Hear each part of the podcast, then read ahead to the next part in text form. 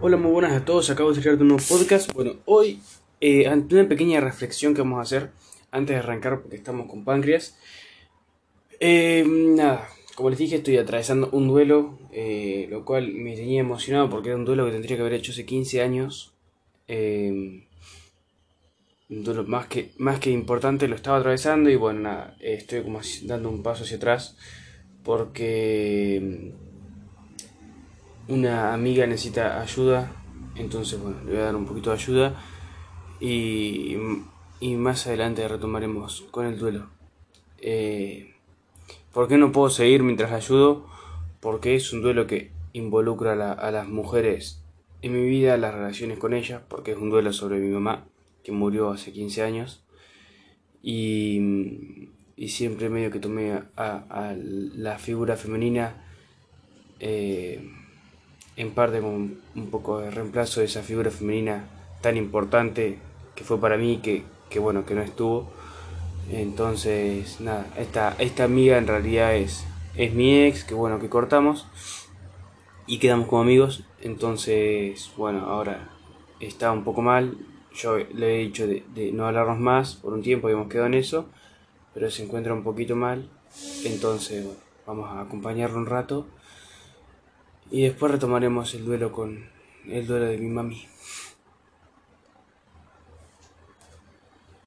Bien, ahora yendo un poquito más hacia páncreas, eh, ¿qué vamos a tener? Vamos a tener un órgano que va a ser macizo, que se ha encargado de secretar eh, exócrina y endocrinamente eh, ciertas, ciertas moléculas. Bien, entonces vamos a tener que hacer eh, revestido este órgano, como todo órgano macizo, por una cápsula. Esta cápsula que va a estar compuesta de tejido conectivo denso no modelado. Además, esta cápsula va a enviar tabiques que van a formar lobulillos. Por esos tabiques van a pasar vasos, nervios y a veces algunos conductillos de unas glándulas. ¿Por qué haber glándulas? Porque dijimos que la función de páncreas era secretar, tanto exócrina como endocrinamente. Entonces las glándulas van a formar parte de la secreción exócrina. Eh, y estas glándulas tienen conductillos. Algunos de estos conductillos van a transcurrir junto a, venas, arterias y nervios por los tabiques. Tabiques de esta cápsula de tejido conectivo en seno modelado. Bien, un poquito más adelante vamos a hablar un poco sobre estos tabiques, eh, perdón, sobre estos conductillos, pero todavía no. Eh, yendo de lo más importante a lo menos importante, vamos a dividir entonces este, este, este páncreas con su parénquima que estaba dentro de esta cápsula en, en un páncreas exócrino y un páncreas endocrino. O podemos dividirlo en un parénquima del páncreas exócrino y un parénquima endocrino. Bien, dentro del parénquima o la porción exócrina nos encontraremos con eh, acinos. ¿Acinos de qué tipo? Seroso. Estos acinos serosos entonces tendrán más basofilia que un acino mucoso o que un acino, mixto. Sin embargo, en el caso de páncreas esta, esta basofilia va a ser de tipo mm, eh, basal y eh, la parte más apical de la célula de los, de los serosos de este páncreas va a ser más eh, acidófila. ¿Por qué es esto? O sea, van a tener doble tinción. Estos acinos serán entonces su parte más basal, o si se quiere, más periférica, porque lo basal da hacia la periferia y lo apical de esta célula da hacia el centro del acino porque secretan hacia adentro y después eso, esa luz que tienen dentro del acino va a desembocar en un conducto. Pero bueno, eh, entonces, apical hacia adentro, hacia la luz del acino. Entonces, ¿por qué hacia la luz del acino o hacia lo apical tiene más acidofilia? ¿Por qué? Porque guardan gránulos cerca de su membrana apical del producto de secreción. ¿Por qué guardan esos gránulos? Porque es una secreción de tipo facultativa. Es decir, esta secreción va a depender de un estímulo en el receptor de membrana. Cuando se estimula este, este receptor de membrana, recién ahí secretan. Mientras que no se estimule, van a ir almacenando. ¿Dónde lo almacenan? Cerca de la membrana apical. ¿Por qué? Porque es donde van a secretar, es decir, donde, donde va a estar eh, la luz. Entonces lo dejan ahí cerquita de la luz, en esa membrana apical, para una vez que reciben el estímulo, secretan. Entonces, en la membrana basal, más lejos de la luz, van a tener toda la maquinaria de producción, que va a ser retículo eh, endoplasmático rugoso, que si, recuerdan tenía ADN y el ADN se tiñe con... Eh, hematoxilina. La hematoxilina da un aspecto basófilo. Por eso decimos que la parte más basal es más basófila, porque tiene toda la maquinaria de producción que se tenía con hematoxilina entonces era más basófilo. Sin embargo, la parte más apical eh, iba guardando estos productos de secreción. ¿Por qué? Porque su tipo de secreción era facultativa y dependía de una inducción. Entonces, mientras no tenga la inducción, va almacenando. Y lo almacenaba en vesículas. Como el producto de secreción, al ser un asino seroso, van a ser proteínas, las proteínas se tiñen con... Eh, eh, son, son más acidófilas, porque se tiñen con eosina. Entonces van a, van a tomar más acidofilia y vamos a tener que en la parte más basal, por la maquinaria de producción, era más basófila y la parte más apical, por estas proteínas almacenadas, va a ser más acidófila. Y tenemos esta doble tinción. Excelente. ¿De qué depende entonces esta doble eh, tinción? De la secreción, que era de tipo facultativa.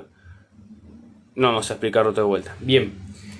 Eh, eh, eh eso es todo por el acino ceroso. Ahora vamos por el conducto. Además, este acino va a tener a veces una celulita, una célula dentro de, este, dentro de, esta, de esta luz que tanto mencionamos. ¿Por qué va a tener una célula dentro de esta luz? Porque va a ser la primera célula o va a formar parte del conducto donde va a desembocar esta luz, que va a ser el conducto intraacinar o centroacinar. Este conducto centroacinar va a desembocar en un conducto que va a también estar dentro de los lobulillos, eh, intercalándose entre cada sino. Entonces, cada sino va a tener un conducto intracinar, ¿no? Y después, entre asinos de un mismo lobulillo, va a haber ciertos conductos, que es donde van a ir desembocando eh, los conductillos centroacinares, es decir, los conductillos que se encuentran dentro de cada sino. Entonces van a haber conductillos centroacinares en, en cada sino que van a desembocar en conductillos que van a encontrar entre cada asino intercalándose y van a ser los conductillos intercalares. Estos conductillos intercalares van a desembocar en conductos que se van a encontrar en los tabiques. Eh, y ya no va a ser en, los tabiques entre asinos, sino en los tabiques entre los burlillos. Entonces van a ser, eh, van a desembocar estos conductillos intercalares entre cada sino en conductillos interlobales. ¿Por qué? Porque, o interlobulillares, porque se van a encontrar entre cada lobulillo porque si recordamos los, tabiques separaban lobulillos. Bien, estos conductillos interlobulillares van a desembocar en un solo conductillo que va a ser el conducto de Santorini, que va a ser el único conducto que sale del páncreas. ¿Y hacia dónde se va a dirigir? Hacia el duodeno, la segunda porción del duodeno. ¿Por qué se va a dirigir ahí? Porque si recordamos el producto de secreción de estas glándulas eh, o estos asinos serosos eran proteínas. ¿Proteínas de qué tipo? líticas, es decir, proteínas que van a ayudar a la degradación de los componentes de la dieta. Por eso se van a ir al duodeno, por donde pasa parte del bolo alimenticio, para ayudar a degradar estos componentes de la dieta. Eh, y así es como este conducto de Santorini, único conducto que sale del páncreas, donde desembocan, desembocan todos los conductos interlobulillares que recibían eh, el producto de secreción de los conductos intercalares que recibían el producto de secreción de los conductos centroacinares. Y todo este producto de secreción entonces se volcaba a partir de este conducto de Santorini en la segunda porción del duodeno, con el objetivo de degradar los componentes de la dieta. Bueno, eso es todo por la parte exocrina del páncreas. Ahora vamos con la parte endocrina. ¿Con qué nos encontramos? Vamos a encontrarnos como si fueran con lobulillos. Lobulillos como si fueran eh, glomérulos, ¿no? Eh, totalmente diferentes a, un asino, a un asino ceroso de mucho mayor tamaño, entonces va a ser muy fácil de darnos cuenta dónde están o cuáles son. Van a ser como cordones celulares, eh, todos unidos, donde entrarían más o menos unos 10 asinos cerosos. Entonces eh, es muy fácil distinguirlos. Bien, además van a ser mucho menos basófilos que estos asinos cerosos. Eh, y se llaman Hilotes de Lagerhans. Estos hilotes de Lagerhans, dijimos, están entonces compuestos por cordones celulares. Dentro de estos cordones celulares encontramos tres tipos importantes de células. Nos encontramos con las células alfa, beta y delta. Además podemos encontrar un tipo de célula, por último, que es la célula P, que bueno, que ya hablaremos de ella.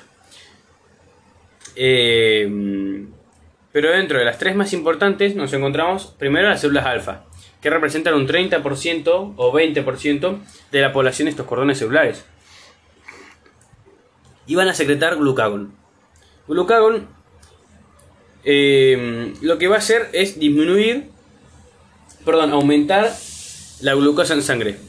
Entonces, células alfa 20% de la población de los cordones celulares y lo que van a hacer es secretar glucagón. El glucagón lo que hace es aumentar la glucosa en sangre, la glucemia. Bien. Por otro lado, las células beta van a formar parte del 70% de la población celular de estos cordones celulares y lo que van a hacer es secretar insulina. La insulina es muy importante porque es el único componente capaz de bajar la glucosa en sangre, la glucemia. Y acá es lo que falta a veces en los diabéticos de tipo 1, si no me equivoco, em, que a veces pueden desarrollar, no sé, una enfermedad autoinmune en contra de estas células beta, entonces no pueden, no tienen células beta, entonces no tienen insulina. Y como dijimos, la insulina es el único componente capaz de bajar la glucosa en sangre. Por eso tiene que ser suministrada em, artificialmente, es decir, eh, mediante, no sé, una jeringa o lo que sea. Eh, sin embargo, glucagón no es el único componente capaz de subir la glucosa en sangre. Por eso, si nos faltan las células alfa, no pasa nada, porque tenemos, por ejemplo, la leptina, que se encarga también de subir esta glucosa en sangre. Bueno, eh, dijimos entonces, células alfa, glucagón, más glucosa en sangre, células beta, eh, insulina, que es la, única molécula capaz de bajar la glucosa en sangre, baja la glucosa en sangre. Por último, células delta. ¿De qué se encargan estas células delta? De eh, secretar eh, somatostatina, que lo que va a hacer la somatostatina es vasoconstricción. ¿Y por qué es importante esta somatostatina y la vasoconstricción? ¿Por qué? Porque estas células alfa y beta liberan glucagón e insulina. ¿A dónde la liberan? Al torrente sanguíneo. Si nosotros hacemos vasoconstricción, de los capilares que se encuentran en este islote Langerhans, eh, estos capilares se van a cerrar. Entonces estos, por más que secreten glucagón e insulina, no la, van a poder liberar al torrente sanguíneo, entonces no va a tener impacto sobre las otras células. Eh, y no va a tener este impacto que queríamos de aumentar o bajar la glucosa en sangre. Por eso son importantes las células delta con su somatostatina, porque regulan la secreción de todo el islote de Langerhans. Por último, las células P que habíamos mencionado antes forman parte del menos del 2% de la población celular de estos cordones celulares. ¿Y qué tienen de importante? Nada, que van a ayudar un poco a, lo que es eh, la síntesis de jugo pancreático, estimulando de cierta parte las células eh, principales que se encuentran en el estómago, que luego mencionaremos, o si se quiere también estimulando parte de, la secreción de estos acinos serosos, de la parte exócrina del páncreas. Eh, y nada, no mucho más que eso. Se ha descubierto su función hace muy poquito y, y nada, lo que secretan es la proteína pancreática. Muy originales. Por último, como dijimos en este islote de Larhans, las células delta regulan eh, mediante la somatostatina la vasoconstricción. ¿Vasoconstricción de qué, de qué capilar? De capilar de tipo fenestrado. Entonces en, este, en estos islotes de Larhans vamos a tener capilares fenestrados. Van a tener entonces muchos poros de estos capilares para permitir el pasaje de estas hormonas que van a ir secretando no solo las células delta eh, para regular la vasoconstricción, sino también las células alfa y beta para regular la glucosa en sangre. Bueno, ahora sí, eso es todo por páncreas. Eh, vamos a mencionar una última cosita sobre lo que es diabetes. Tenemos un montón de diabetes, no la vamos a poner a explicar porque todavía no cursamos patología, ni ustedes tampoco. Lo que sí vamos a explicar es que la diabetes puede producirnos mayor riesgo de, accidente cerebrovascular, ACV, que esto nos puede derivar en, por ejemplo, una hemiplegia, es decir, que no podamos mover eh, ciertas partes de nuestro cuerpo, como por ejemplo, no sé, las piernas o el brazo y pierna derecha, o lo, tengamos un movimiento parcial de ellos. Puede ser que tengamos un infarto agudo de miocardio. Puede ser que nos aumente el riesgo de retinopatía severa, es decir, quedarnos ciegos o puede ser que nos aumente la nefropatía diabética, que no es más que una insuficiencia renal crónica. O sea, nos puede hacer pelota una diabetes. Eh, y nada, eso es todo. Eh, nos vemos en una próxima entrega. Y que, y que bueno, que la glucosa en sangre no se le suba mucho.